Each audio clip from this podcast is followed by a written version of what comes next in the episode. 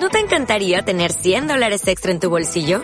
Haz que un experto bilingüe de TurboTax declare tus impuestos para el 31 de marzo y obtén 100 dólares de vuelta al instante. Porque no importa cuáles hayan sido tus logros del año pasado, TurboTax hace que cuenten. Obtén 100 dólares de vuelta y tus impuestos con 100% de precisión. Solo con Intuit TurboTax. Debes declarar para el 31 de marzo. Crédito solo aplicable al costo de la presentación federal con TurboTax Full Service. Oferta sujeta a cambios o cancelación en cualquier momento. ¿Quieres especular en la bolsa de la mano de un profesional? Operativadax.com. Recibe al momento en tu móvil las compras y ventas que realiza Alberto Iturralde sobre el índice DAX. Nunca ha sido tan sencillo ganar en bolsa. Operativadax.com. Pues así cierra el mercado americano, caídas, como digo, en todos los índices. Vamos a ver qué está sucediendo en estos momentos en tiempo real en el mercado de divisas. Ahora mismo par euro dólar, euro dólar, perdón, arriba un 0,18% en las 1,0755 unidades. Par euro yen 0,16% arriba 132,45 unidades. Par euro libra retrocede un 0,28% en las 0,7115 unidades y por último el par dólar yen arriba un 0,01% en las 123,15 unidades. Miramos también a ver cómo han cerrado en el día de hoy los mercados de futuros. Tenemos que fijarnos un día más, como siempre, en el mercado de la energía, en el mercado de las commodities. Vamos a echar un vistazo, actualizamos las pantallas de Visual Chart y nos fijamos en el cierre que han tenido en el día de hoy en primer lugar, los barriles del crudo. Sí, el de Texas eh, desciende un 0,70%, el barril está en 43,98 eh, dólares, el de Brent en los 47,23 después de un descenso de cuatro décimas porcentuales. Y en cuanto a los metales preciosos, la onza de oro, 1.091 dólares la onza, una subida del 0,30%, la plata cae un 1,47 hasta los 14,48. Análisis de la sesión con Alberto Iturralde. Don Alberto, ¿cómo está? Muy buenas noches. Muy buenas noches, muy bien. Bueno, caídas generalizadas en el mercado, hoy recogida de beneficios, como hemos visto la sesión. Sí, sí. Bueno, fíjate, hoy el cierre nos ha salvado de la debacle. Y es que, de alguna manera, cada vez que vemos, después de subidas eh, continuadas, como se habían vivido durante estas sesiones, una sesión especialmente bajista, en comparación con los anteriores, parece que de nuevo suenan las alarmas. Bueno, en realidad sí deberían de alguna manera sonar las alarmas, porque el VIX ha subido y eso es mala señal.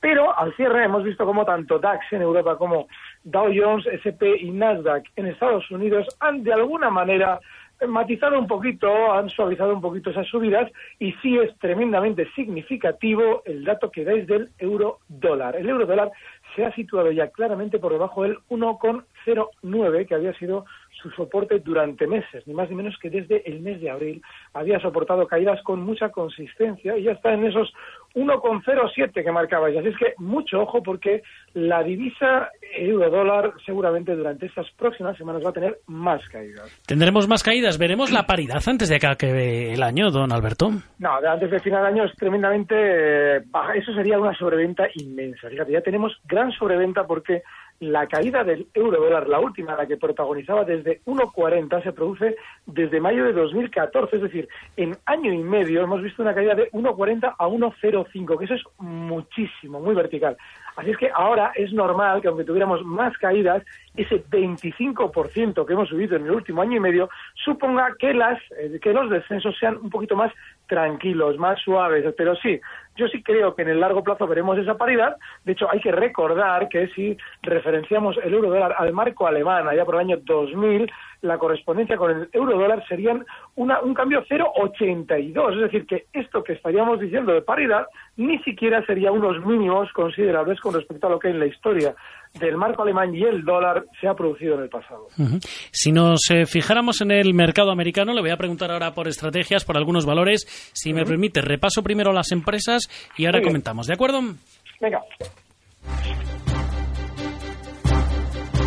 Priceline Group supera las previsiones de los analistas para el tercer trimestre, pero la rebaja para el cuarto. Sin contar con los elementos extraordinarios, el beneficio por acción ajustado de la firma ha sido de 25,35 dólares por encima de los 24,1 previstos. También los ingresos han superado previsiones al crecer un 9% hasta los 3.100 millones de dólares. No obstante, para el cuarto trimestre espera un beneficio por acción de 11,10 a 11,90 dólares por debajo de los 12,42 que esperan los analistas. Health Global Holdings gana gana un 59% más en el tercer trimestre. Y lo hace a pesar de la caída en los ingresos. En concreto, ha ganado 237 millones de dólares desde los 149 de hace un año y en línea con lo esperado. Los ingresos, en cambio, se han reducido un 4,6% hasta los 2.980 millones en este caso, por debajo de los 3.100 previstos. Apache repunta en bolsa por los rumores de una posible oferta de compra. Según una fuente cercana, la firma de petróleo y gas, cuyo valor asciende a unos 18.000 millones de dólares, ha recibido una oferta de compra. Por ahora no se conoce quién es el comprador, pero según esta fuente, Apache habría rechazado la primera oferta y ahora cuenta con el consejo de Goldman Sachs para valorar la posible contraoferta. Weyerhaeuser eh, comprará Plum Kick por 8.440 eh, millones de dólares. Tras la fusión se creará la mayor compañía del sector. La compañía conservará el nombre de Weyerhaeuser y, y contará con más de 13 millones de acres de zona forestal para dalar. Pues así vienen las empresas. Eh, don Alberto, en primer lugar, quería preguntarle por Priceline Group, que supera previsiones de analistas en el tercer trimestre. Eso sí, nos dice que en el cuarto las cosas van a frenar un poquito. Bueno, el caso de las empresas americanas. Eh, dime, por favor, el, ticker de esta empresa. Pues déjeme, déjeme, un segundito, que se la localizo y se lo digo. Mientras tanto, me decía usted del tema de las... Mire, PCLN, aquí lo tengo. PCLN. Vale, luego, además, fíjate, habéis comentado la, la cotización de Apache, esa especie de rumor de OPA. La estrategia que traemos para hoy es precisamente sobre Apache, así es que luego la comentamos. Pero pues en el caso de por Priceline y luego ya vamos con Apache. Sí, eh, esos días ha superado una zona de resistencia importantísima, por encima de la zona 1.311 dólares. Es un precio Nasdaq, es decir, debemos tener un especial cuidado con la volatilidad de estos valores, pero seguramente, si queremos plantearnos una compra en este precio, siempre que tengamos claro que a la hora de especular en valores tremendamente rápidos, eh, en este caso hablaríamos de un stop en los 1.250 dólares, bueno, pues una vuelta a zonas de 1.420 que se han estado viendo durante estos días es más que probable. Es un valor alcista, pero hay que tener en cuenta precisamente esa volatilidad del Nasdaq. Dentro de los tres grandes ha sido el que más ha subido hasta máximos en este último tirón alcista de los tres índices americanos y ojo, porque sigue todavía por debajo de los 4.800 eh, puntos y las empresas Nasdaq también podrían estar haciendo como esta un techo. Así es que el stop inexcusable en 1.240. Venga, vamos con Apache, esa estrategia que traíamos para hoy, don Alberto. Bueno, el, el caso de Apache es el de un valor en el que a la hora de plantearnos OPAs hay que desconfiar y lo voy a explicar. Eh, cuando alguien nos habla de una OPA hostil, lo que de alguna manera nos está diciendo es no va a haber OPA. ¿Por qué? Porque una OPA teóricamente hostil, anunciada o preanunciada o preavisada por la compañía, hace subir el precio de la OPA. Es decir, si yo quería comprar la empresa y alguien está ya avisando de que yo la quiero comprar, significa que la va a tener que comprar más arriba porque como los inversores, tal y como ha sucedido hoy en Apache, han hecho subir el valor con un hueco enorme hasta zonas de 53. Hay que recordar que el viernes pasado cerraba en 49. Bueno, pues lógicamente están desbaratando cualquier tipo de OPA hostil. Así es que seguramente durante estos días va a tener más subida y la vamos a intentar aprovechar. Los mínimos de la sesión de hoy, justo en 52 dólares, serían nuestro stop. Está ahora mismo, hoy cierra Apache en la zona 53,85, pero seguramente con todo este calentón de rumores sobre OPA va a llegar hasta zonas de 57, que sería nuestro objetivo alcista con ese stop en 52 y es un valor que mientras siga el run run bien. Ahora eso sí, en cuanto llegue a zona de resistencia en 57 es salida. ¿Y cómo ve Myland, don Alberto? En los 45,14 dólares arriba un 0,40% en el día de hoy, en el Nasdaq la Myland, a ver, vamos a ver si la encuentro. Le digo el ticker si quiere, que es MYL para que lo tenga. L, eso es. Es terrible, el mercado americano es terrible por la, cantidad, de... empresas que tiene. Increíble, o sea, cada vez que, a ver, Yahoo Finance, voy a buscar en Yahoo Finance que suele ser mi chuleta en los valores, nada, M, L, Y.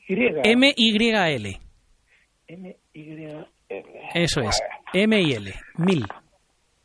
Nada. No la tenemos por ahí, ¿no? No la tengo. pues nada, no se preocupe que ya le echaremos, la dejamos para otro día. Bueno, don Alberto, aparte del mercado americano, ¿qué otras estrategias recomendaría a nuestros oyentes en el día de hoy? Bueno, hay que tener un especial cuidado durante estos días con el mercado los grandes. Y es que tanto en España como en Europa, en el DAX, estamos viendo que el rebote seguramente haya finalizado. De hecho, uno de los síntomas de que el rebote pueda haber finalizado es el movimiento, por ejemplo, de hoy de grandes que hayan funcionado especialmente mejor como Inditex que está en zonas de 32,94 cerrando hoy y seguramente con una dirección clarísima de caída hasta los 31,80. Eso lo que nos debe hacer, sobre todo, sospechar, es que el DAX, el índice alemán de referencia, va a estar o bien más lateral o bien recortando durante estos días. Y en el caso de nuestro IBEX, otro tanto de lo mismo. Ha llegado a zonas de resistencia en los 10.630.